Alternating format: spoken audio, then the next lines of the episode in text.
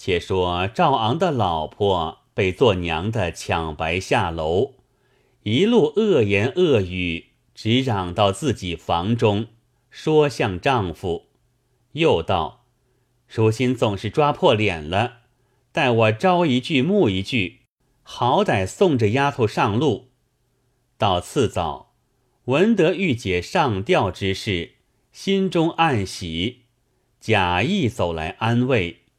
背地里，只在王员外面前冷言酸语挑拨，又巧的将钱钞买主玉姐身边丫鬟，吩咐如下次上吊，由他自死，莫要声张。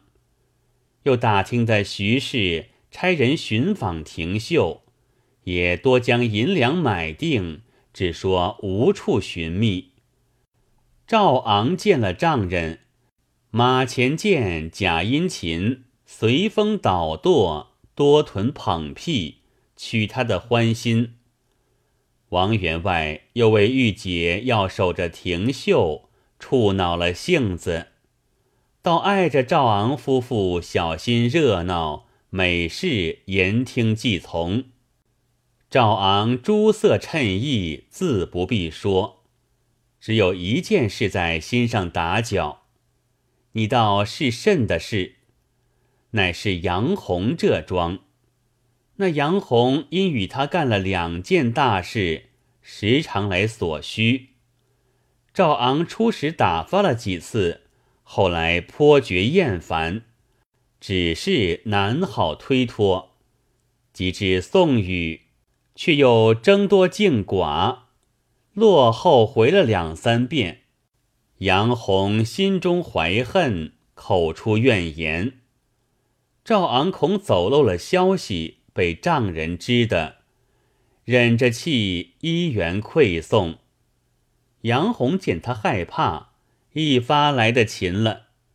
赵昂无可奈何，想要出去躲避几时，恰好王员外又点着白粮借户。趁这个机会与丈人商议，要往京中选官，愿带去借粮，一举两便。王员外闻女婿要去选官，乃是美事，又替了这番劳碌，如何不肯？又与丈人要了千金，为干缺之用。亲朋饯行已毕。林七又去安放了杨红，方才上路。话分两头，再说张廷秀在南京做戏将近一年，不得归家。一日，有礼部一位官长唤去承应。那官长姓邵，名承恩，进士出身，官为礼部主事。本贯浙江台州府宁海县人士，夫人朱氏生育数胎，只留得一个女儿，年方一十五岁，恭容贤德俱全。那日却是少爷六十诞辰，同僚称贺，开言款待。廷秀当场扮演，却如真的一般。满座称赞。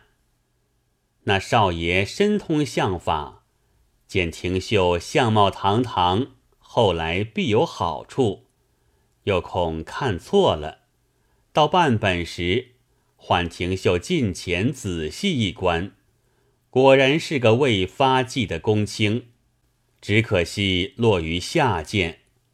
问了姓名，暗自留意，到酒阑人散。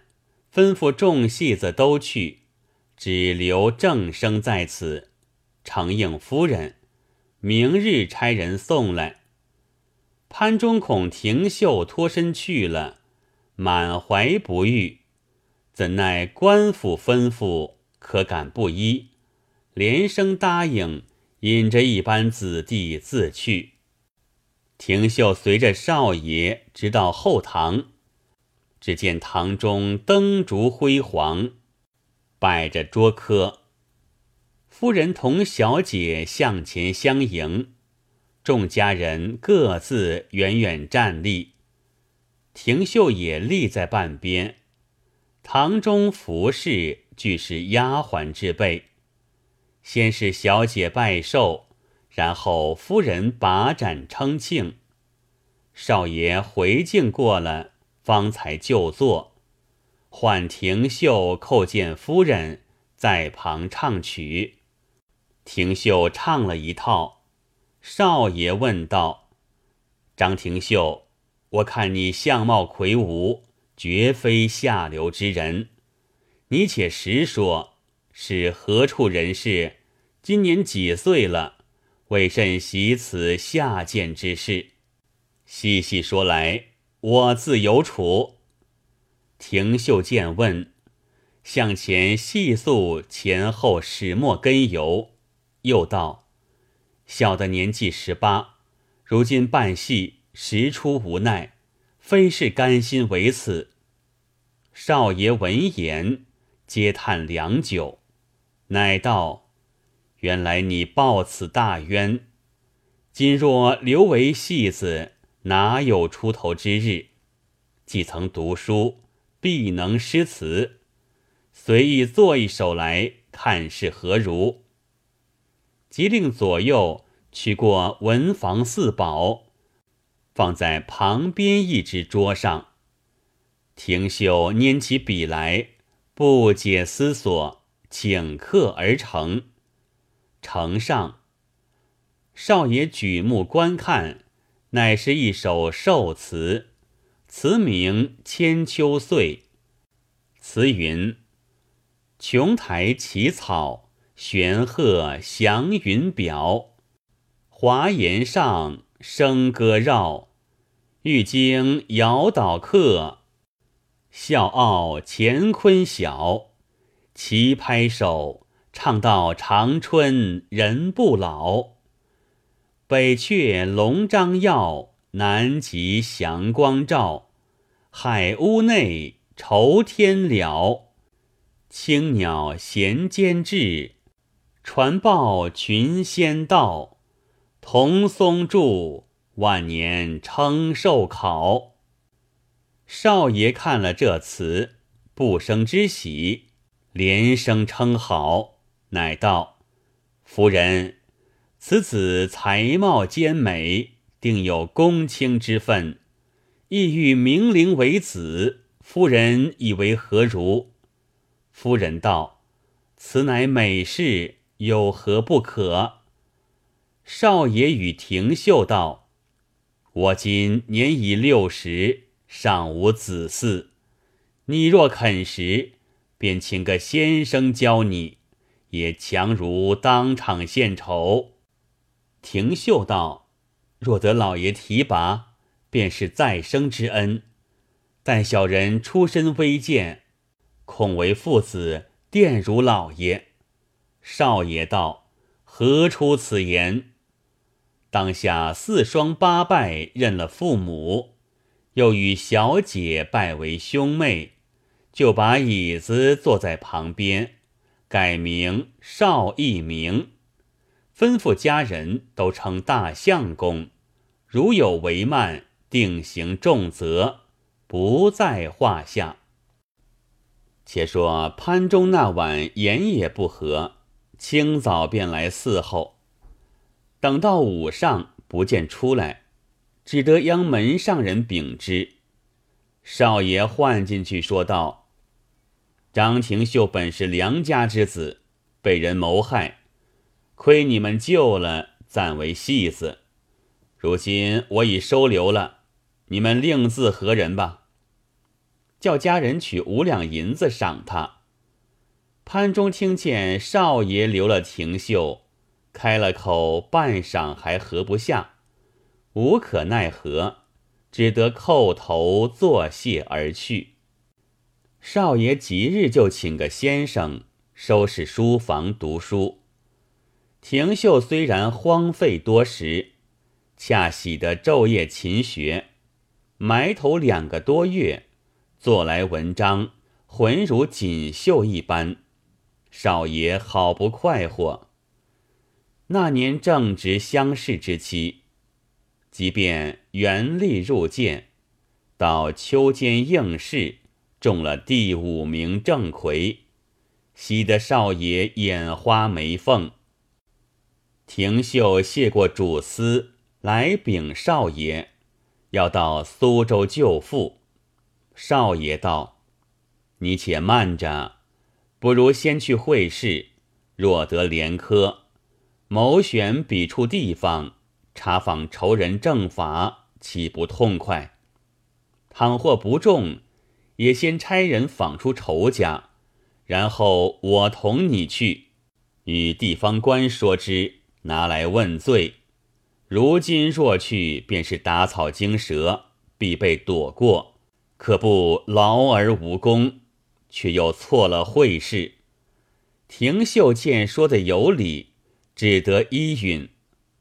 那时少爷满意欲将小姐配他，因先继为子，恐人谈论，自不好启齿。庆梅略露其意，廷秀一则为复冤未泄，二则未知玉姐志向何如，不肯先做负心之人，与少爷说明。止住此事，收拾上京会试。正是未行雪耻仇凶事，先做攀花折贵人。话分两头，且说张文秀自到河南，已改名楚四茂。楚长者夫妻珍重如宝，严师读书。文秀因日夜思念父母兄长。身子虽居河南，那肝肠还挂在苏州，哪有心情看到书上？眼巴巴望着楚长者往下路去散步，跟他回家。谁知楚长者年纪老迈，家道已富，楚妈妈劝他弃了这行生意，只在家中营运。文秀闻得这个消息，一发忧郁成病。楚长者请医调治，再三解劝，约莫住了一年光景。正值宗师考取童生，文秀带病去复试，便得入判。常言道：“福至心灵。”文秀入判之后。倒将归家念头撇过一边，想到我如今近身有路了，岂敢一名遗才入场？倘得侥幸连科及第，那时救父报仇，岂不易如翻掌？有了这股志气，少不得天随人愿。果然有了科举，三场已毕，名标榜上。赴过鹿鸣宴，回到家中拜见父母，喜得楚长者老夫妻天花乱坠。那时亲临庆贺，宾客填门，把文秀好不奉承，多少富士豪门情愿送千金礼物聘他为婿。文秀一心在父亲身上，哪里肯要？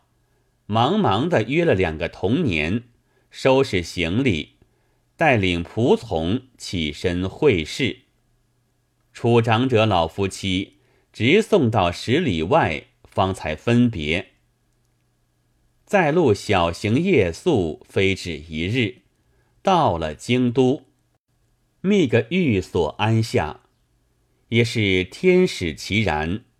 廷秀、文秀兄弟。恰好坐寓在一处，左右见壁，时常会面。此时居一气，养一体，已非旧日枯槁之容了。然古韵犹存，不免独影思行。只是一个是浙江邵一名贵介公子，一个是河南楚四茂富士之儿。做梦也不想到亲弟兄头上。不一日，三场已毕，同欲举人后榜，拉去行院中游串，坐东戏耍。只有少楚二人坚持不行。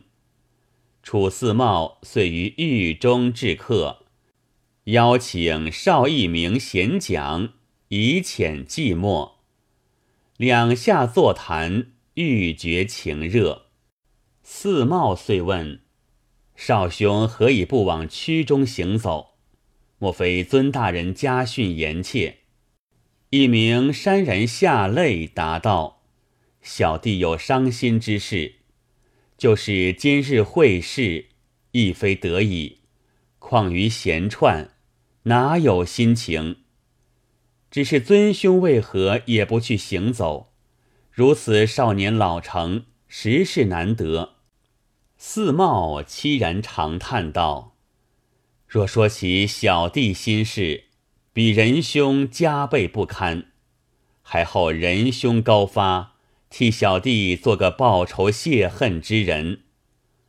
一明见话头有些相近，便道：“你我虽则隔省同年，今是天涯相聚，便如骨肉一般，兄之仇即无仇也，何不明言与小弟知之？”